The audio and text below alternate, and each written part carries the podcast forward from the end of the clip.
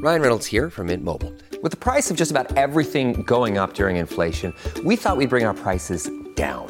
So to help us, we brought in a reverse auctioneer, which is apparently a thing. Mint Mobile unlimited premium wireless. Ready to get 30, 30, bit to get 30, bit to get 20, 20, 20, bit to get 20, 20, bit to get 15, 15, 15, 15 just 15 bucks a month. So, Give it a try at mintmobile.com/switch. slash $45 upfront for three months plus taxes and fees. Promo rate for new customers for limited time. Unlimited more than 40 gigabytes per month. Slows. Full terms at mintmobile.com.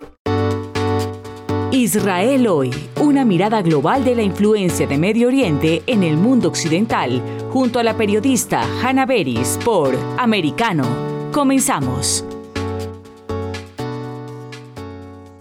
Queridos oyentes, es un gusto como todas las semanas llegar a este día y a este punto del dial, encontrarnos aquí en un nuevo programa de Israel hoy en americano. Y hoy tenemos como primera entrevista el gusto de saludar a Alon Laví, viceportavoz del Ministerio de Relaciones Exteriores de Israel. Alon, muchas gracias por acompañarnos. No, shalom Hanna, shalom a todos y el gusto es, mío. Eh, es un gran placer, eh, pla- placer estar aquí con todos ustedes. Yo quiero aclarar, porque Alon se sentía un poquito incómodo al respecto, que mm, él me decía, Hanna, yo hablo mejor portuñol que español. ¿De dónde es tu portuñol o tu, esperemos, español? ¿Cuál ha sido tu trayectoria en la Cancillería? Sí, bueno, eh, mi primera misión fue eh, en Brasilia y la segunda fue en México y la tercera en Sao Paulo. Entonces, eh, te- te- tengo ma- más años en, en Brasil que, que en, en los países que hablan eh, español. Claro. Pero entiendo bien y, y- y vamos a intentar. Bueno, vamos a intentar muy bien. Alon, ahora ya tomando el tema más en serio, eh, son varios, varios los desafíos con los que lidia Israel. Y desafíos no son el plano solamente de la seguridad propiamente dicha, sino también en cómo la seguridad influye a veces en las decisiones políticas o llamémoslas diplomáticas. Como sabemos, cuando Rusia invadió Ucrania el 24 de febrero, Israel fue muy celero en condenar, dejó claro que se opone a ese ataque ruso, pero trató todo el tiempo también de maniobrar con el hecho que quiere preservar, necesita preservar buenas relaciones con Rusia por el tema de la presencia rusa en sí, entre otras cosas, ¿no? La presencia rusa en Siria, donde Israel no tiene más remedio que lanzar ataques contra los esfuerzos constantes de Irán de establecerse allí para tener desde allí una plataforma más cómoda para atacar a Israel. ¿Me equivoco si te digo que la sensación es que en las últimas ya varias semanas Israel rompió un poquito ese equilibrio y adoptó un tono más duro que antes, aunque la condena a la invasión fue inmediata? Eh, ¿Estoy en lo cierto? ¿Hay un poco un cambio de tono que ha molestado a Rusia? Israel tiene, un, tiene necesidades bien eh, especiales eh, en esta región con relación a, Rusia y Ucrania. Israel desde la primera día eh, fue al lado de Ucrania con ayuda y, y con un, voz bien claro que apoya a integridad territorial de Ucrania y a soberanía de Ucrania. Y desde entonces es, estamos continuando con, con este voz. Al mismo tiempo, claro que trabajamos eh, juntos con los rusos en los temas importantes para nosotros, eh, no solo eh, a frontera, la frontera en el norte con, con Siria, eh, más también a la comunidad judía en Rusia y otros asuntos bien importantes puedo imaginar que mucho, eh, muchos de, eh, de, las personas que estamos con nosotros aquí eh, ahora recuerdan que el primer ministro, eh, ministro, anterior tentó de negociar y de ayudar eh, a situación para calmar y para parar la violencia. Entonces, para nosotros es muy, muy claro qué queremos. Queremos eh, parar la violencia eh, con la integridad eh, Ucrania. sin duda que tenemos desafíos eh, con los dos lados. Eh, pienso que con una diplomacia bien eh, certa, dos lados no están contentos en 100% con Israel como con muchos otros países.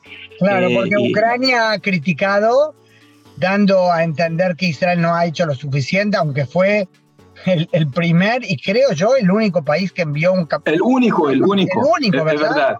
Un hospital de campaña impresionante que atendió a miles de ucranianos. Estas críticas exactamente eh, son los, los ejemplos de la sinceridad de la diplomacia israelense, el hecho que, que hacemos exactamente que eh, eh, pensamos es cierto. Siempre, acho que siempre cuando tiene críticas de los dos lados, probablemente usted está haciendo algo cierto, ¿no? Claro, eh, intermedio.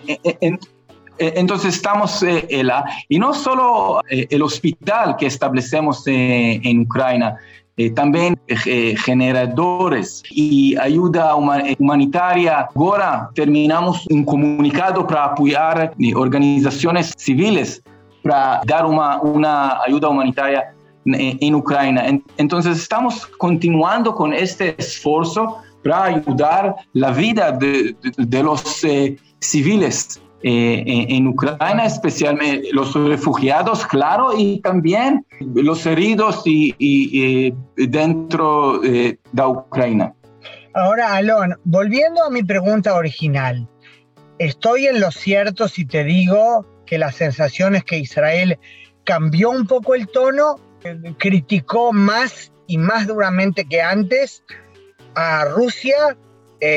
lo seguro que se nota son varios pronunciamientos del lado ruso eh, muy descontentos con la actitud que está teniendo Israel. Israel no, no cambió eh, mucho y si no me equivoco no cambió eh, casi nada. Los pronunciamientos son muchos similares de los originales. Ahora, no soy el vocero del de, Ministerio de, de, Rusia, entonces yo no puedo comentar sobre cómo los rusos pueden analizar, vamos a decir, la situación, pero para Israel las relaciones con Rusia son muy, eh, importantes y, y, no cambió, la verdad, eh, eh, no cambió mucho.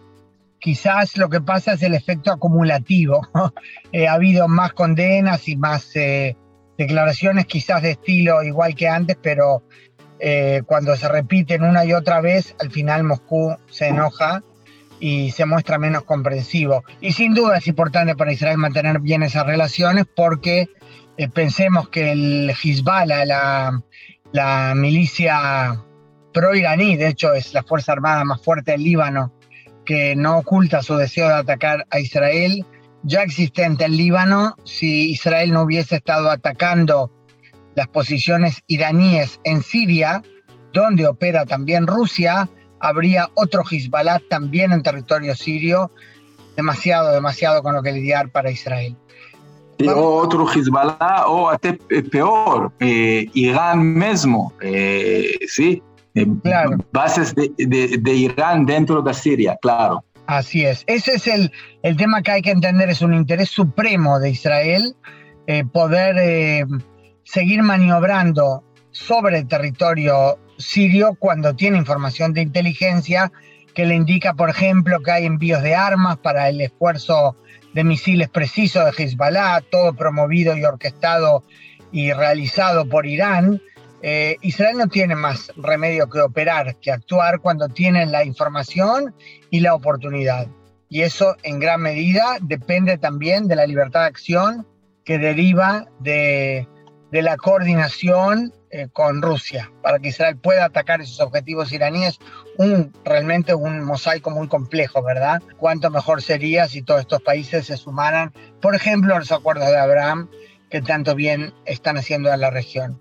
Alon, una pregunta para terminar de otro tema que daría para mucho, pero no tenemos más remedio que hacerlo resumido. Hace pocos días en el New York Times se publicó una nota sobre un informe del Mossad, del Servicio de Inteligencia Exterior de Israel, respecto a nuevos datos filtrados o, mejor dicho publicados en cuanto a cómo fueron cometidos los atentados en Buenos Aires, muy concretamente hablaban ahí de la AMIA, más que nada, que fue mm, el atentado del cual se cumplió un aniversario hace poquito. En la prensa argentina no se reflejó con la exactitud de vida ese, ese informe y quedaba un poco la impresión de que se estaba minimizando un poco la responsabilidad de Irán, pero no es así. Como vice vocero de la Cancillería israelí, te pido solo para terminar, Alon Laví, que nos recuerdes claramente cuál fue el rol de Irán en los atentados terroristas en Argentina. Gracias, Hanna. Quiero ser muy, muy claro. Los atentados eh, en Argentina contra AMIA y la Embajada de Israel fueron planificados, financiados por eh, el régimen terrorista de los ayatolás en Irán. Eh, también ellos aprobaron los objetivos elegidos. Uno de los grupos alineados con el régimen terrorista iraní, Hezbollah, que es proxy de Irán, es el que ejecutó ejecutó los atentados. Entonces, es muy, muy claro para nosotros con eh, eh, los, los hechos son bien, bien claros que Irán está eh, atrás de Hezbollah en estos atentados y, no tengo ningún, ningún duda sobre eso. Bueno, eso es muy importante recalcarlo, sin duda. Es muy importante recordar cuando se habla de Irán que por un lado está lo que en general predomina en los titulares, el esfuerzo nuclear de Irán, lo peligroso de que un régimen como el de los ayatolas tenga en su poder una bomba de carácter tan letal, más cuando Irán es el único país del mundo que osa amenazar con destruir a otro país miembro de la comunidad de, naciones, Israel. Pero aparte del tema nuclear, está también la política de exportar la revolución islámica desestabilizando regímenes en la región donde Irán se instala, el lugar se convierte prácticamente en un estado fallido y eso es sumamente peligroso y además estamos recordando, como lo hicimos en esta entrevista con Alon Laví, el rol clave central de Irán en los atentados terroristas en Argentina en el 92 y en el 94. Alon Laví, viceportavoz de la Cancillería israelí, te agradezco muchísimo por habernos acompañado en este programa Israel Hoy. Shalom y muchas, muchas gracias, eh, Hanna. En breve regresamos con más Israel Hoy, junto a Hanna Beris por Americano. Acercándote a la verdad. Somos Americano. En Actualidad Noticiosa con Lucía Navarro. Vamos a recibir a nuestro invitado de esta noche, Víctor Ávila. ¿Cómo está, Víctor? Buenas noches, bienvenido. En mi carrera como ex agente de, ICE, eh, lo, he visto, lo he visto casi todo en la frontera, excepto lo que está sucediendo hoy en día en la frontera. El secretario Mallorca está mintiendo, es lo que está haciendo. Es, eh, es casi, es una vergüenza él pueda decir eso ah, en público cuando bien saben, la cosa aquí es que bien saben lo que está sucediendo en la frontera, porque a veces hasta lo ha dicho en privado. Una vez un micrófono lo, lo, grabó ahí diciendo que entienden lo que está sucediendo. Esto lo que está pasando en la frontera es a propósito por esta administración de Biden y de Mallorca. De lunes a viernes a las 10 pm este, 9 Centro, 7 Pacífico. Está la verdad, siempre americano.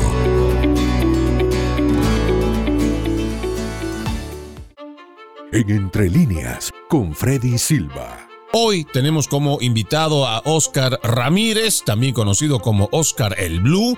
No sabemos si viene gente eh, que trae récord de violación no sabemos si hay gente que trae antecedentes de pedofilia, lo cual eh, pues es algo muy agravante, muy, muy delicado y las autoridades mexicanas no hacen nada al respecto en cuestiones de los filtros. Es una preocupación enorme porque porque en este en esta agrupación Freddy, como puedes ver, son más de 600 niños, más de 600 niños que se encuentran en condición de calle en estos momentos esperando la documentación al lado de quién sabe quién, Freddy.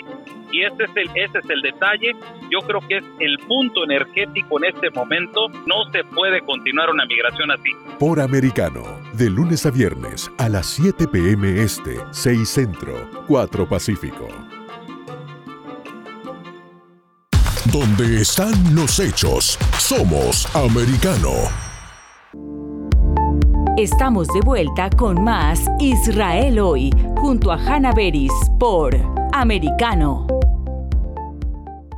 Queridos oyentes, es un gusto tener en la línea a Joshua Mintz, el eh, presidente de la recientemente formada y anunciada Alianza Hispano-Judía. Joshua, ¿cómo estás? Muchas gracias por acompañarnos en este nuevo programa Israel hoy en americano. No, al contrario, es para mí un honor eh, estar contigo, eh, compartir con una periodista con la trayectoria que tú, que tú tienes, tu familia y, poder compartir información tan, tan importante sobre la alianza que seguramente vamos a tocar durante esta entrevista.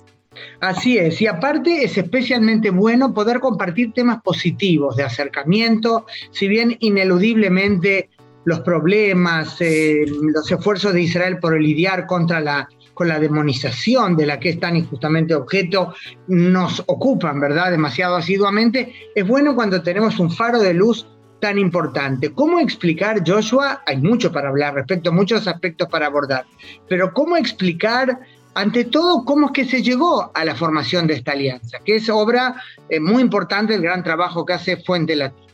Mira, creo que eh, para empezar, el crédito principal de, la formación y de la operación y de la creación de, Fuente es de Lea Soibel, eh, una persona increíble que, es la que realmente desarrolló la visión de, Fuente Latina.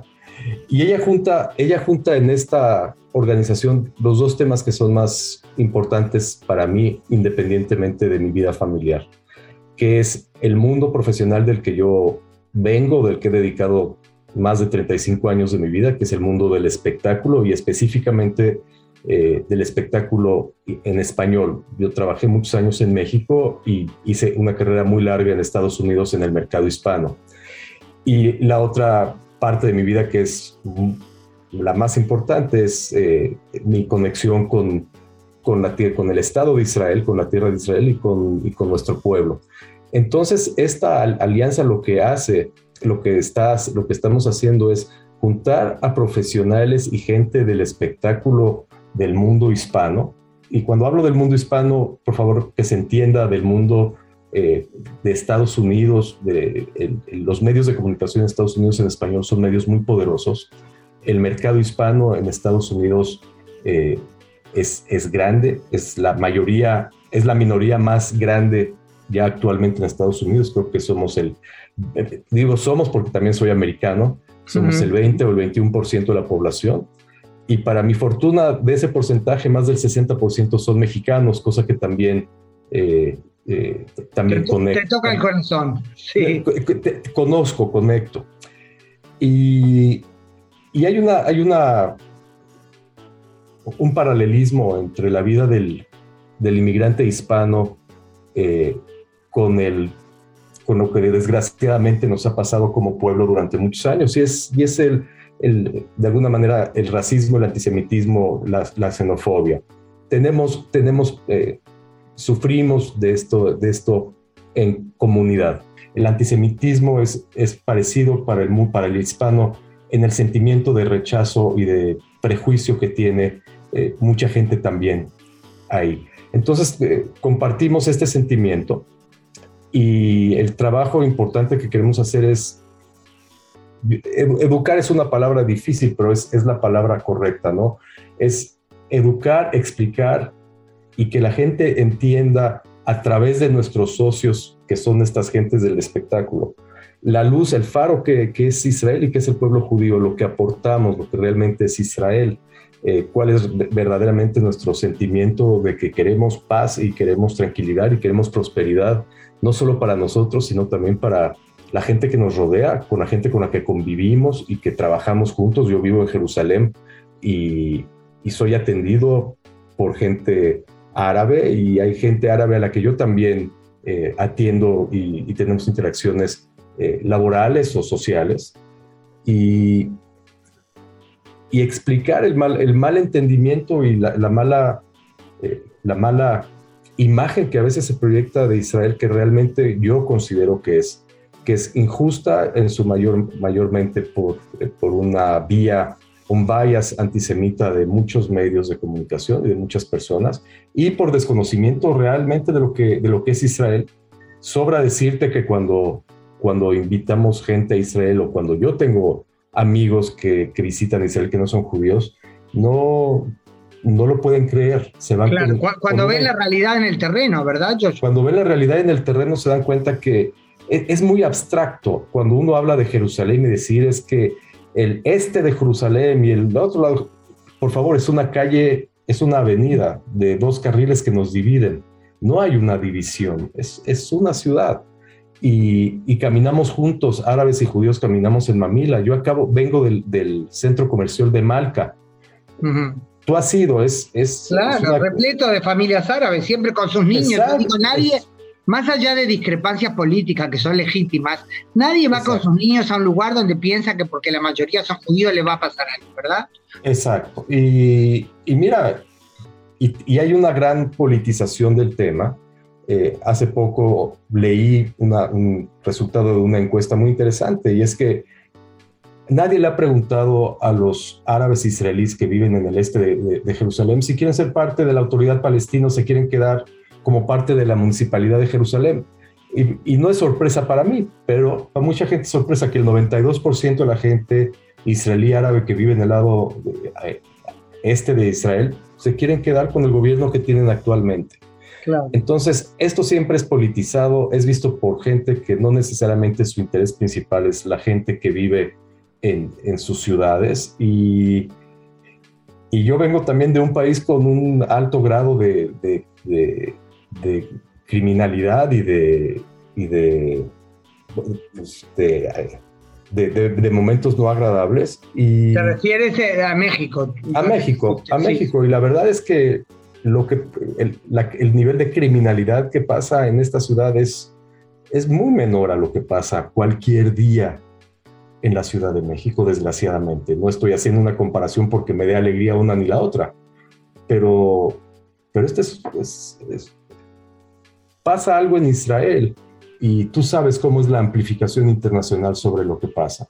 Pasa algo, eh, pasa algo en, en, México, pasa algo en nuestros países en Latinoamérica y no, no o en cualquier país del mundo y no tienen la amplificación que, que tienen. Y pues eh, yo creo que, como te digo, esto une mis dos pasiones. Una es la, el sionismo, la explicación, el, el entender de, de que este lugar que hace 70 años era un desierto y ahora es, es una cosa increíble y lo que aportamos al mundo y la cantidad de exportación de tecnología, etcétera, etcétera, que, que tenemos y, y que podemos con mis colegas eh, del mundo del entretenimiento y la comunicación y del periodismo hispano hacer una diferencia. Ahora, Joshua, creo que algo para poner énfasis en el tema de la parte hispánica, ¿verdad? De esta alianza, sobre la realidad de Israel, que es importante, ¿eh? concuerdo así con todo el corazón en todo lo, con todo lo que dijiste, la importancia de mostrar la verdad sobre todo esto.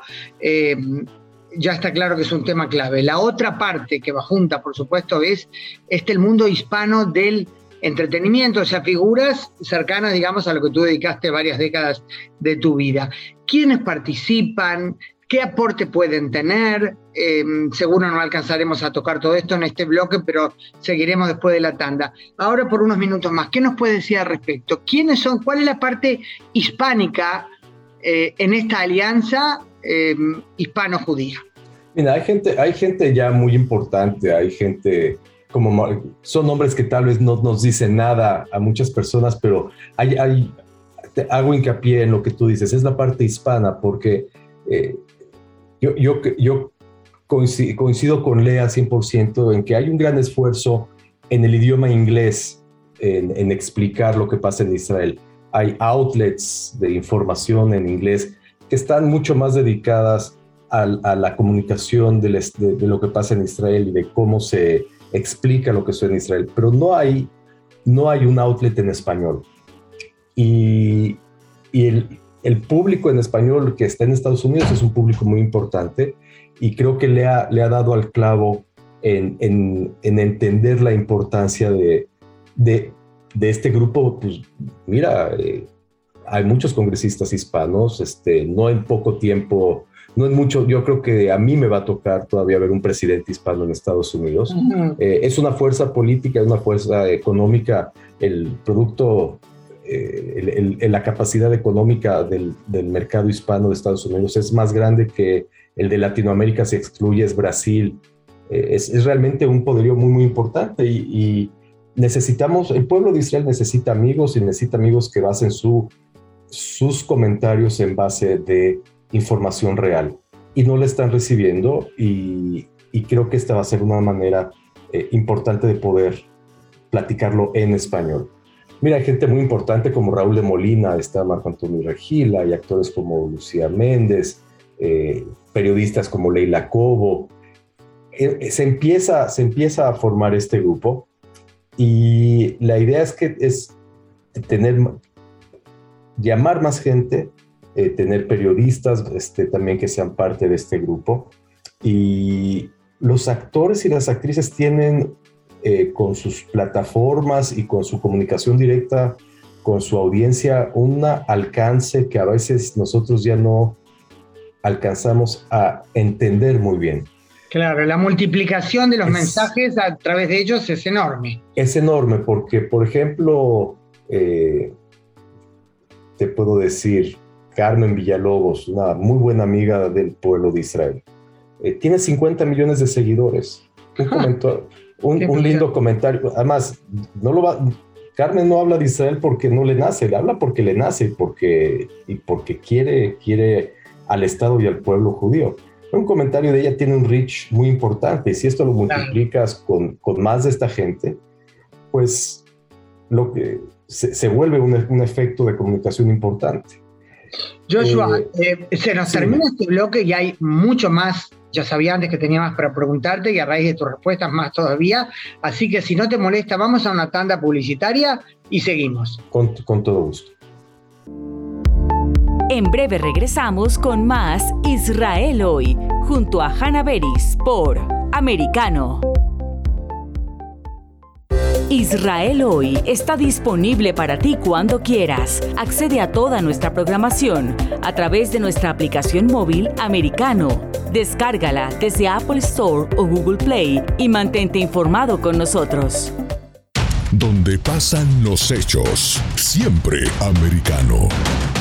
En Talk con Pablo Quiroga. Tenemos a la CEO y fundadora de BH Compliance, Susana Sierra. Hay una crisis de confianza no solo frente a las empresas, sino que hay una crisis de confianza mundial. Si es que uno revisa la confianza en los gobiernos, ha ido mm. disminuyendo últimamente. La, verdad es que la confianza en las empresas todavía se mantiene, o sea, es como la más positiva dentro de todos los tipos de confianza en las instituciones, pero a nivel eh, mundial estamos viviendo una crisis grave de confianza y eso qué es lo que implica cuando las personas no confían y sobre todo los países dejan de confiar en sus instituciones es muy grave porque a la larga te termina llevando a más corrupción. Para ponerlo en un ejemplo muy sencillo, eh, si la gente no confía en la policía de su país, si no confía en la justicia de su país, empiezan a tomar los temas por su propia cuenta. Por americano. De lunes a viernes a las 2 p.m. Este, 1 Centro, 11 Pacífico.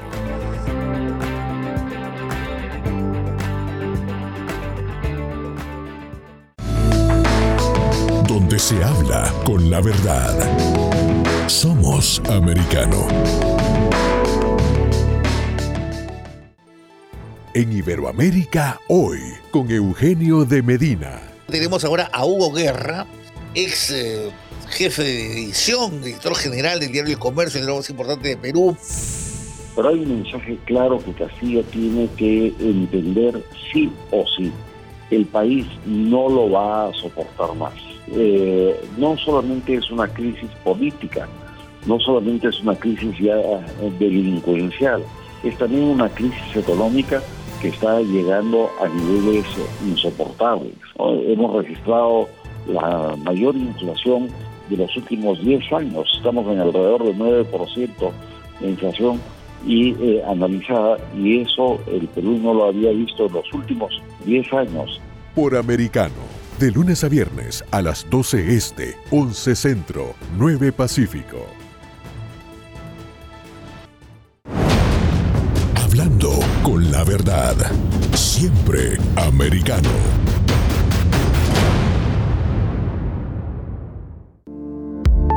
Estamos de vuelta con más Israel hoy, junto a Hanna Beris por Americano. Estamos nuevamente en otro bloque, afortunadamente, de entrevistas con Joshua Mintz, presidente de la Alianza Hispano-Judía en el mundo del entretenimiento. Joshua, es interesante el mundo que has abierto en tu relato, en tu descripción.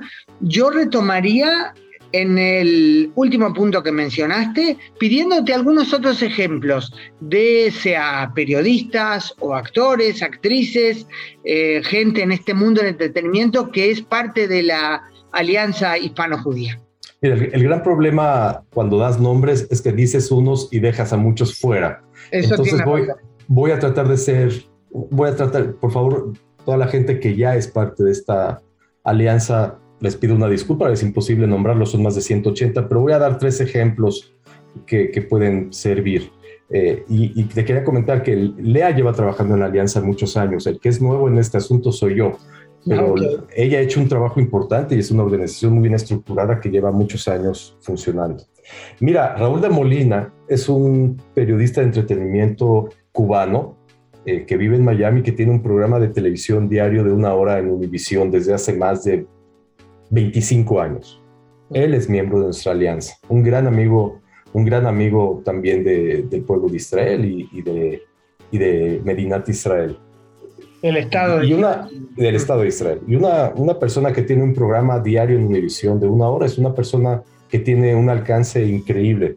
Enrique Santos, también un locutor de radio en Miami que tiene un programa diario de muchas horas con una cantidad de oyentes eh, increíbles y que Lea ha coordinado que va a venir a transmitir su programa desde Israel por una semana.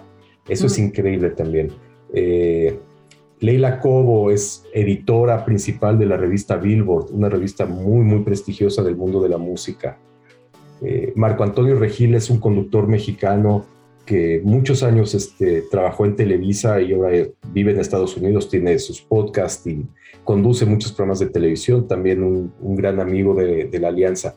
Y, te, y, y te, hay gente, de, cuando eh, los, los latinos de Estados Unidos venimos de muchos lados, de todos los, de todos los países de Latinoamérica. Claro. Y, y por eso te digo, hay, lo que los une a todos es que todos son, son inmigrantes y que son de y son hispanos. Ahora, de las 180 figuras que están eh, por ahora en esta alianza, ¿son todos, eh, por supuesto, latinos residentes o ciudadanos de Estados Unidos o también gente que vive en diferentes países del continente?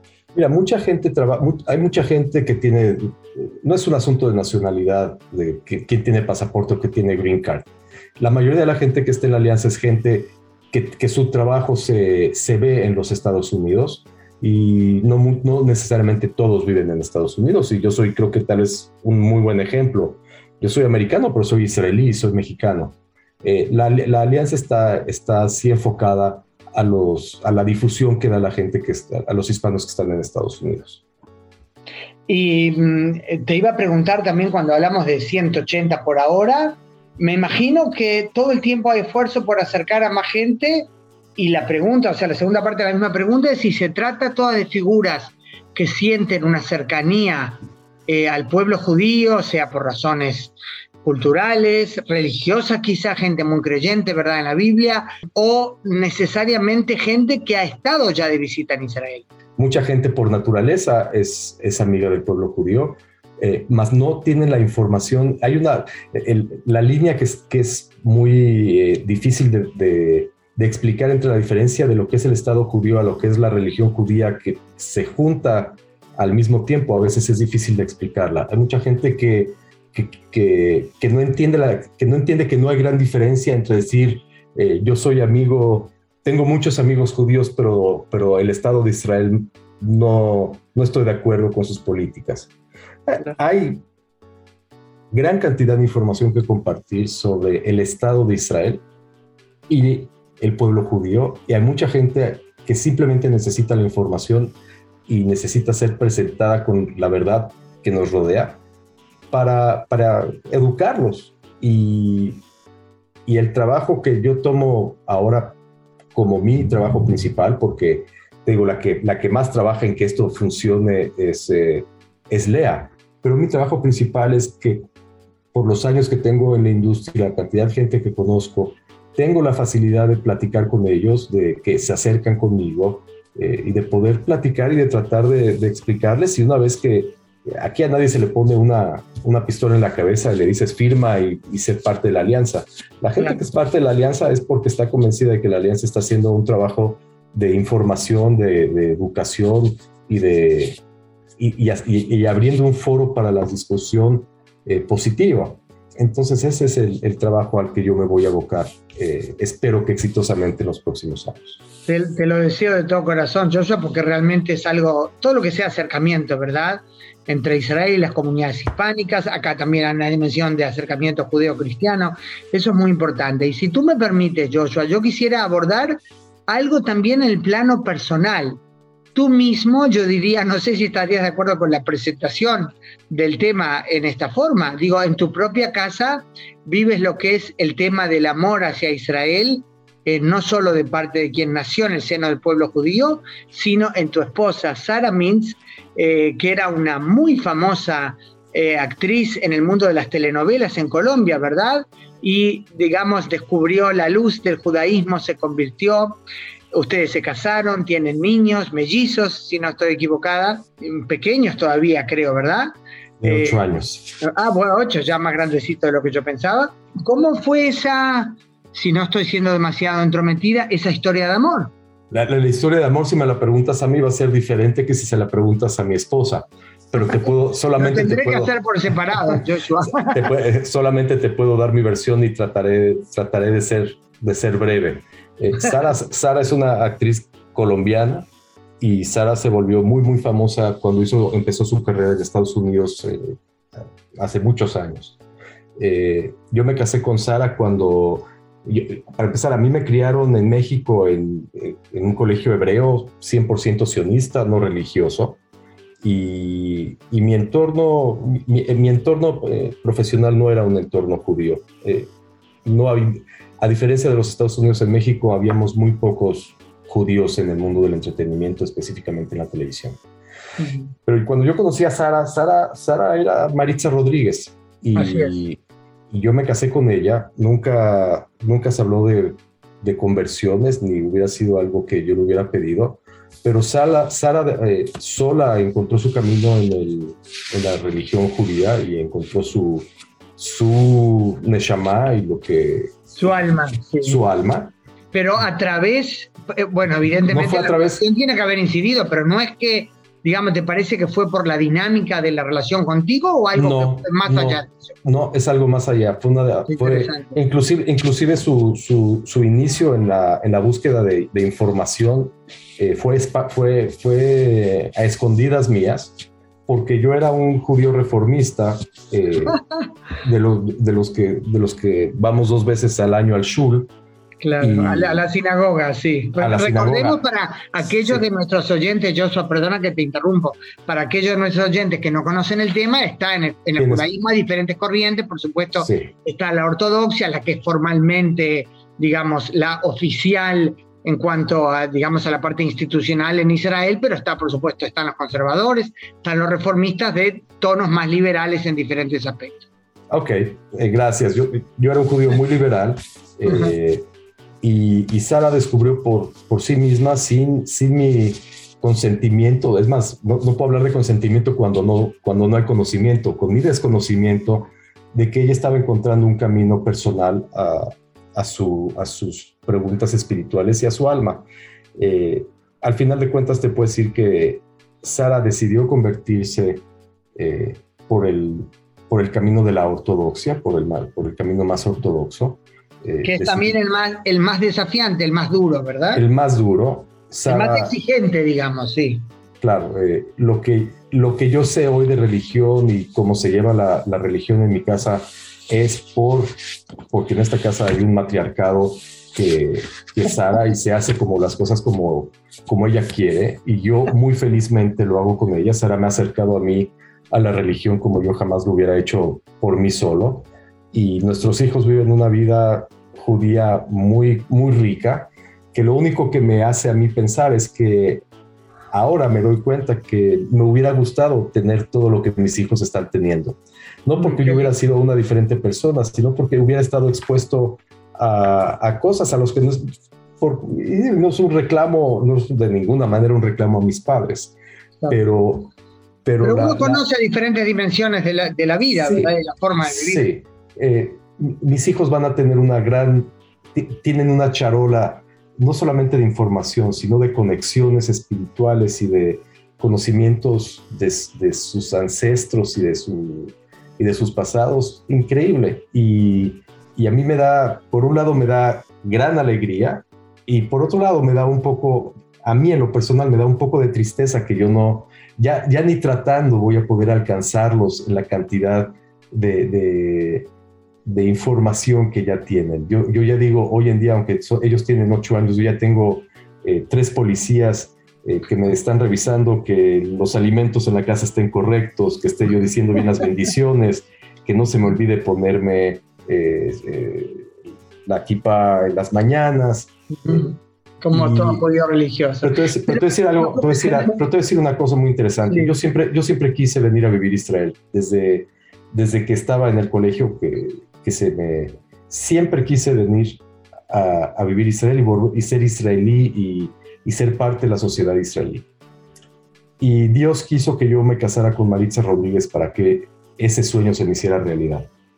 Si yo no me hubiera casado con, con Sara, eh, probablemente jamás se me hubiera realizado el sueño más grande de mi vida, que es el que estoy viviendo ahora, que es eh, vivir en Israel. Qué imponente, Joshua. Bueno, eh, interesante y muy emocionante. Me quedaron más ganas todavía las que ya tenía antes por entrevistar a Sara. Ya ella me contará otros secretos. Será una entrevista mucho más divertida que esta, de eso estoy seguro. Muchas gracias, Joshua Mintz, presidente de la Alianza Hispánica Judía en el mundo del entretenimiento. Un abrazo grande y mil gracias. Mil gracias, Hanna, por una entrevista tan agradable. En breve regresamos con más Israel hoy, junto a Hannah Beris por Americano. Israel hoy está disponible para ti cuando quieras. Accede a toda nuestra programación a través de nuestra aplicación móvil Americano. Descárgala desde Apple Store o Google Play y mantente informado con nosotros. Siempre en el saber, siempre en la verdad, siempre americano. En Battleground Americano, con Jesús Márquez. Vamos a la línea telefónica porque ya tenemos con nosotros a nuestro amigo eh, Genaro Pedro Arias, que es ex presidente de la Asamblea Nacional Republicana por el estado de Virginia y también es un analista político. Pero cuéntanos, estamos hablando en este momento, eh, Genaro, acerca de las propuestas que tiene Biden eh, sobre el cambio climático. Yo no quiero que el gobierno entre en mi casa diciéndome ya, ya, lo, ya lo han propuesto, que en el invierno tengo que tener mi, mi termostato a cierto grado de temperatura o si no me van a multar. ¿Dónde, dónde está la libertad? Ellos hablan de la democracia, que nosotros estamos, que el presidente Trump estaba destrozando la democracia. ¿Eso, eso para ti es democracia? O sea, es, es, un, es un dilema y, y por eso tenemos que votar este noviembre para el Partido Republicano y para los congresistas. De lunes a viernes, 5 p este, 4 Centro, 2 Pacífico. Siempre en el saber. Vive en la verdad. Somos americano. En Entre Nosotras con Yali Núñez y sus invitadas. Oscar El Blue, periodista y reportero gráfico independiente. ¿Hay alguna historia que te haya llamado mucho la atención de algún migrante eh, que, esté pasando de una manera más extenuante esta jornada eh, en este transcurso que está tomando hacia, hacia el norte? Sí, una mamá eh, que viene migrando este, con su hijo y lastimosamente venía migrando con su hijo y ya no pudo llegar con su hijo eh, viene sola, eh, su hijo se le fue al río y, y ya no lo pudo rescatar. Y es triste ver esta historia porque ves el relato, ves las, las facciones de su cara y es horrible, ¿no? Ver ella cómo te está contando eh, esta historia y, y ves que dice, pues ya no vengo con la persona por la que yo quería migrar. De lunes a viernes, a las 6 p.m. Este, 5 Centro, 3 Pacífico. Siempre en la verdad. Somos americano. Estamos de vuelta con más Israel hoy, junto a Hanna Beris por Americano. Amigos oyentes de Israel Hoy, llegamos a la última entrevista del programa de hoy. Una entrevista que no se refiere a la alta política y los grandes desafíos de seguridad de Israel, sino que es una historia humana. Una historia que muestra cosas sobre Israel, sobre el mundo judío y sobre la naturaleza humana. Eh, la entrevista es con Pedro Luis Maurice Yaish, originario de Cuba y residente ya, ciudadano israelí hace muchos años. Pedro, ¿cómo estás? Muchas gracias por acompañarnos. Gracias, gracias a ti. Bueno, eh, cuando uno habla hoy de judío cubano, eso ya es una historia por la situación de Cuba, aunque no hay en general, ¿verdad?, problema especial de discriminación contra los judíos, todos los ciudadanos de Cuba viven en una dictadura con las limitaciones que eso supone y cualquier religión tiene eh, problemas eh, por, mm, eh, por limitaciones, ¿verdad?, que el régimen impone. Pero puede ser tú, Pedro, quien nos cuentes ante todo cuándo llegaste a Israel y por qué. ¿Acaso era un vínculo, un sentimental como judío por el Estado judío, digamos, la tierra milenaria del Estado judío, o también influenciado por la necesidad o el deseo de irte de Cuba por lo difícil de la situación allí? Eh, te contaré, yo llegué en el año 96, solo y sin familia. Eh, la idea principal era salir de Cuba porque es un sistema dictatorio, eh, donde todo es prohibido y donde, eh, por ejemplo, si circulas con tu vehículo, te llaman a una estación de policía para preguntarte de dónde sacaste la gasolina para circular en tu vehículo. Hasta, hasta ese punto llega la poca privacidad de libertad que hay en ese país. O sea, eso te Y- pasó a ti directamente, situaciones de ese tipo. me pasó a mí. estuviste A- Ajá, así directamente. La mayoría de la gente que no tienen auto andan en bicicleta, inclusive hasta los policías andan en bicicleta porque no tienen ningún eh, modo de moverse en la misma ciudad Habana, no en, en otro lado. Y lo que tú contabas al principio, la sinagoga, eh, a la sinagoga le da a los judíos una carne que es donada por el Joim desde los Estados Unidos.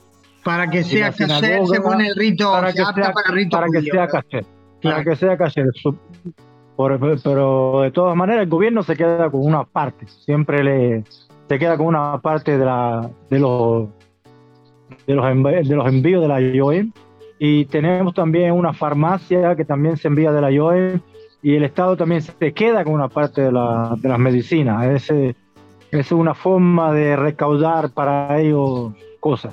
O sea, de colectividades Eh, o de instituciones judías fuera de Cuba. Envían ayuda a los judíos cubanos, pero el régimen se queda con parte. Ajá, instituciones que hay en los Estados Unidos que siempre ha tenido privilegio con las sinagogas que hay en Cuba para tratar de ayudar a los judíos que se han quedado en la isla. Así es. Un, un cubano de a pie no puede ir a una carnicería y comprar carne de res porque está prohibido por el Estado. Prohibido. No es que no te la vendan, está prohibido por el Estado. Y todo ciudadano cubano sabe que está prohibido y te cogen con una, un kilo de carne y vas preso.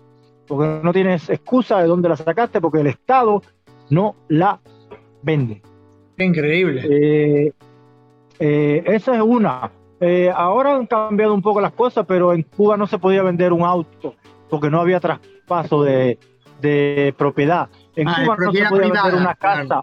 Mm. En Cuba solo se podía vender una casa porque no hay traspaso de propiedad. Y lo que pasaba es que la gente que se iba de Cuba a otros países, el Estado se quedaba con la casa porque no hay traspaso. El Estado es el único propietario de todo lo que existe en ese país. No hay propiedad privada. Todo es del Estado y él se queda con, el Estado se queda con todo a nombre del, del Estado cuando lo desee y como lo desee. Hoy en día, Pedro, hay, entiendo, aproximadamente mil judíos en Cuba, inclusive en la Macabiada llegó una delegación, eh, tenían unos 44, creo que eran deportistas, pero parte judíos cubanos que residen aquí hace tiempo.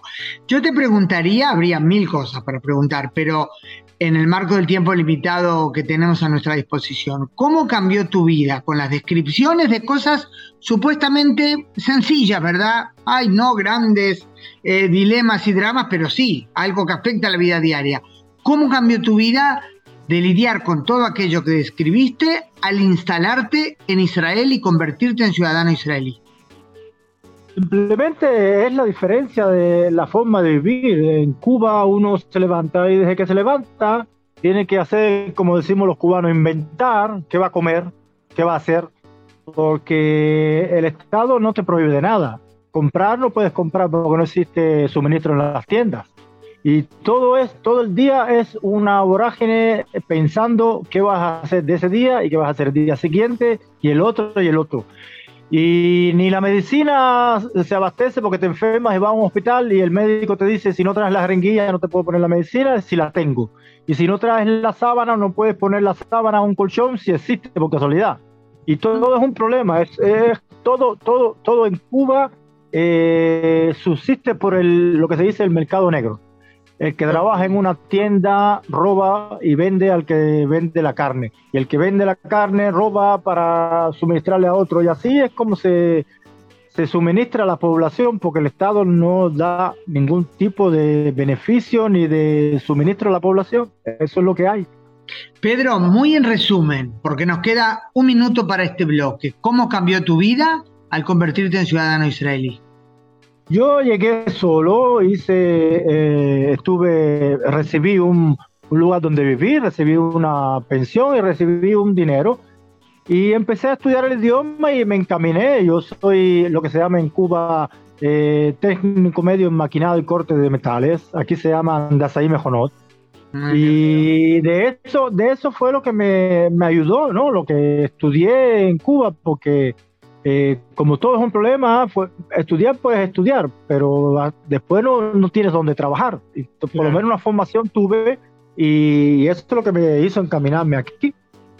Y tú ahora estás casado con una israelí de origen ucraniano, eh, si no estoy equivocada, tienes hijos.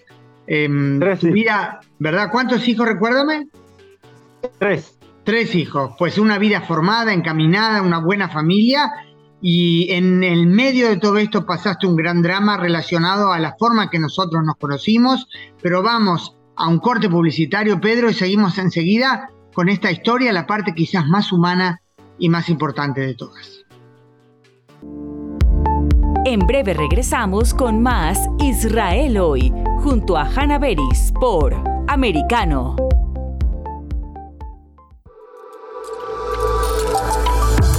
En la verdad.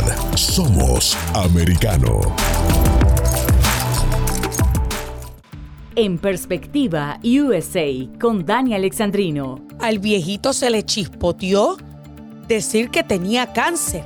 ¿O será que está tan mal de la cabeza que está buscando la forma de atraer y apelar al sentimiento humano? Porque usted sabe, por aquello de que los demócratas les encanta manipular a los sentimientos. Pues señores, yo dije, es una de las dos cosas. O tiene cáncer y se le dijeron que no podía decir nada y el viejito se le chispoteó. O sencillamente está tan malito de la cabeza que en su intento de apelar al sentimiento de los que, de los, que lo están escuchando, decidió hacerse pasar por un enfermo de cáncer. Por americano de lunes a viernes a las 8 pm este, 7 centro, 5 pacífico. Acercándote a la verdad. Somos americano. En Entre líneas, con Freddy Silva. Hemos invitado para este capítulo a Natalia Medina, directora de comunicaciones del Partido Republicano de la Florida. Definitivamente acá no, no es por nada, pero tenemos al mejor gobernador de los Estados Unidos y es el gobernador Ron DeSantis, porque está tocando los problemas que eh, verdaderamente están afectando no solamente al estado de la Florida, sino que afectan a nivel nacional. Es el que ha tomado la batuta sin miedo también de hablar de estos temas y no solamente hablarlo, sino también sacar esas leyes que les está poniendo un alto a todos estos progresistas de, de, de, extrema de extrema izquierda y es por eso que andan enojados, por eso es que crean eh, falsas falsas noticias. Por Americano, de lunes a viernes a las 7 p.m. Este, 6 Centro, 4 Pacífico. Siempre en el saber. Vive en la verdad. Somos americano. Estamos de vuelta con más Israel hoy, junto a Hanna Beris por Americano. Retomamos la última parte de la entrevista con Pedro Luis Moriz Yaish, cubano israelí. Yo dije antes contaría cómo nos encontramos hace unos días en un evento organizado por el Archivo Nacional de Médula Ósea de Israel. Fuimos invitados mi hijo y mi esposo y yo, y tú estabas allí, nos conocimos. Era un evento relacionado a la donación de médula ósea. Mi hijo menor hace unos meses tuvo la oportunidad, por suerte, de donar para salvar la vida de una mujer. Ojalá funcione, todavía no lo sabemos. Y tú, hace cuatro años, te enfermaste de leucemia y estuviste del otro lado, recibiste una donación de médula ósea. Así fue que nos conocimos. Pedro, ¿cómo se lidia con una situación así? ¿El peligro de muerte y la vida que se te da de nuevo?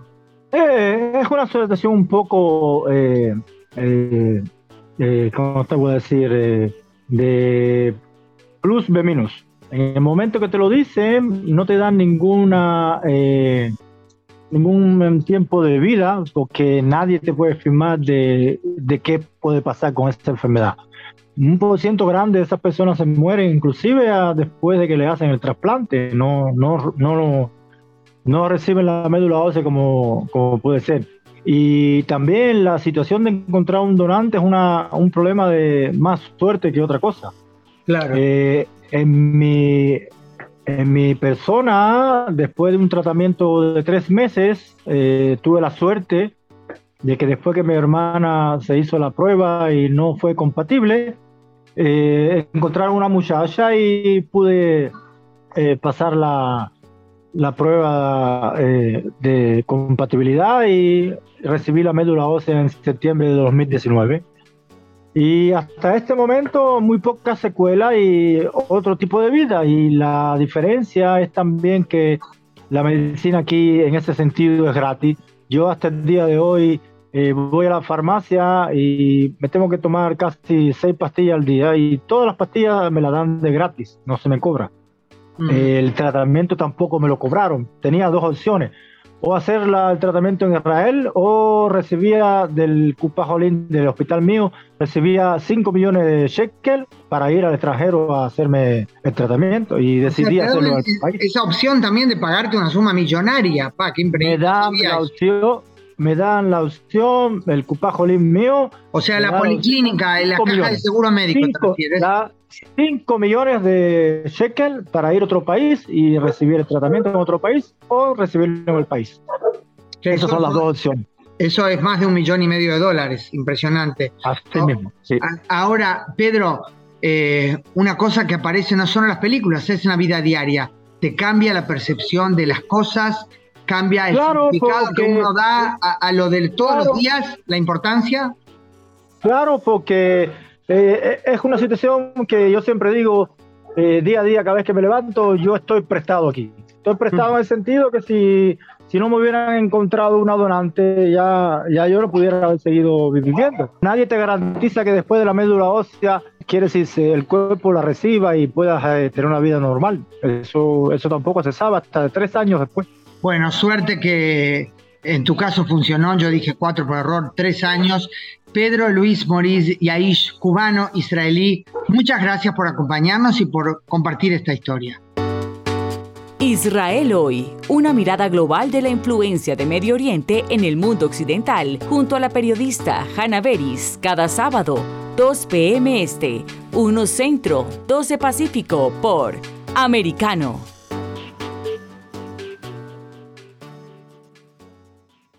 Israel hoy está disponible para ti cuando quieras. Accede a toda nuestra programación a través de nuestra aplicación móvil americano. Descárgala desde Apple Store o Google Play y mantente informado con nosotros. Siempre americano.